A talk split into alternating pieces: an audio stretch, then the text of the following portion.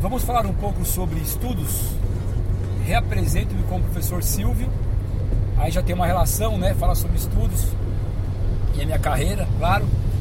Sou fundador da BMH, Body Mind Health, treinamento personalizado pensando na sua saúde.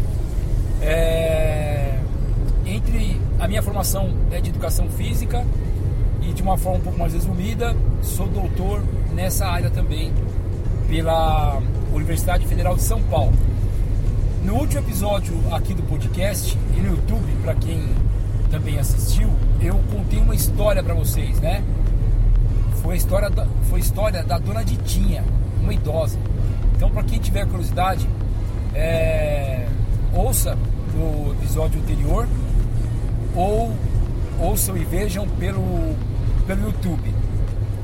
Claro que aqui as minhas maiores informações e conteúdos são voltadas para o exercício físico, para, perdão, para a qualidade de vida, para o envelhecimento bem sucedido, mas eu me dei o direito no último episódio, no último material, falar sobre a querida Dona Ditinha. Vejam lá, vai ser bem interessante conhecer um pouco a história dessa, dessa espetacular senhora, é, Dona Ditinha. Muito bem.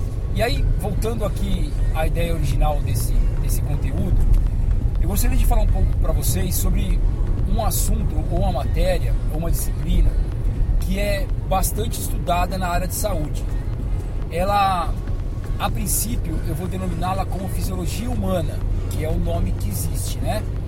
Fisiologia humana é um estudo de como o corpo funciona é, em relação às suas funcionalidades, aos seus sistemas, para ser um pouco mais preciso e enriquecedor.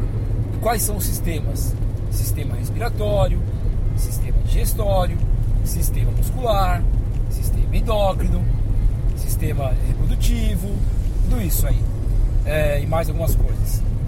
No entanto, na educação física, essa fisiologia humana ela se desdobra para a fisiologia do exercício. Ou seja, como que o corpo humano se comporta perante o exercício físico.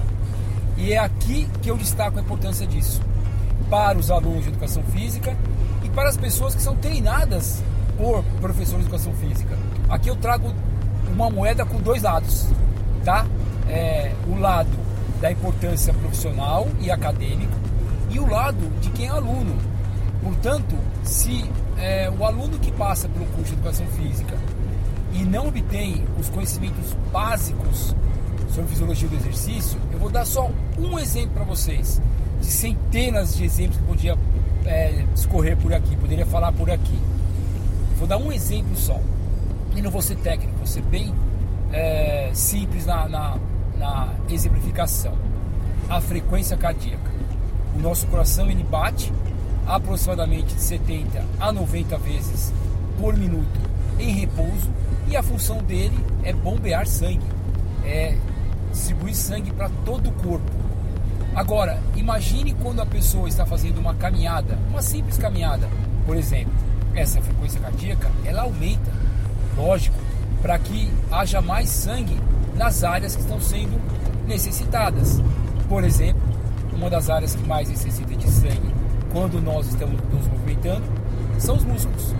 A partir disso, nós de educação física, que estudamos fisiologia do exercício, temos que entender como esse comportamento, como que o sangue passa a circular, de que forma que ele circule, de que forma que ele consegue, consegue circular sem alterar de forma arriscada a pressão arterial, por exemplo. Isso é fisiologia do exercício. Então eu dei apenas um item para vocês, para vocês entenderem a importância dessa disciplina. Então, vamos lá. Para você estudante de educação física, Fique atento com isso invista nesse conhecimento. Eu posso garantir para vocês, embora essa palavra, essa frase é muito comprometedora, mas eu posso falar, falar isso com muita segurança. Eu posso garantir para vocês que o conhecimento em fisiologia do exercício coloca-os em uma posição privilegiada, né? em uma possibilidade de aula com muito mais riqueza.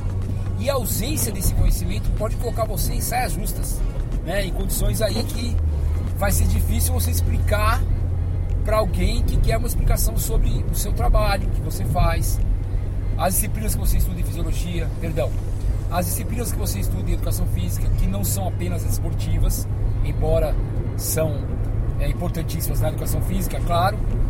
E agora, o outro lado da moeda. Você que, que tem um personal trainer, é, você que vai numa academia, procure conversar com o seu professor sobre isso. Tire suas dúvidas com ele. É, se você, inclusive, tem um personal trainer, você tem a oportunidade ímpar de é, questionar alguma coisa da fisiologia do exercício para o seu caso. Eu posso é, exemplificar que na BMH é, nós trabalhamos com cuidado muito grande com a fisiologia do exercício. A minha carreira, até ser fundador da BMH, ela foi respaldada muito no estudo da fisiologia do exercício. Tanto é que foi a minha primeira pós-graduação. Tá legal? Então fica a dica. Procure você, estudante de educação física, dar muita atenção para a fisiologia do exercício. E para você que tem um professor te instruindo, converse com ele sobre a fisiologia. Pergunta para ele como que funciona o seu corpo durante o exercício, a parte muscular, o coração, a respiração. Por que, que um treino é mais intenso, por que um treino é menos intenso? Tudo isso passa pelo terreno da fisiologia do exercício. Tá legal? Fica aí a dica. Forte abraço a todos. Me acompanhe nas redes sociais.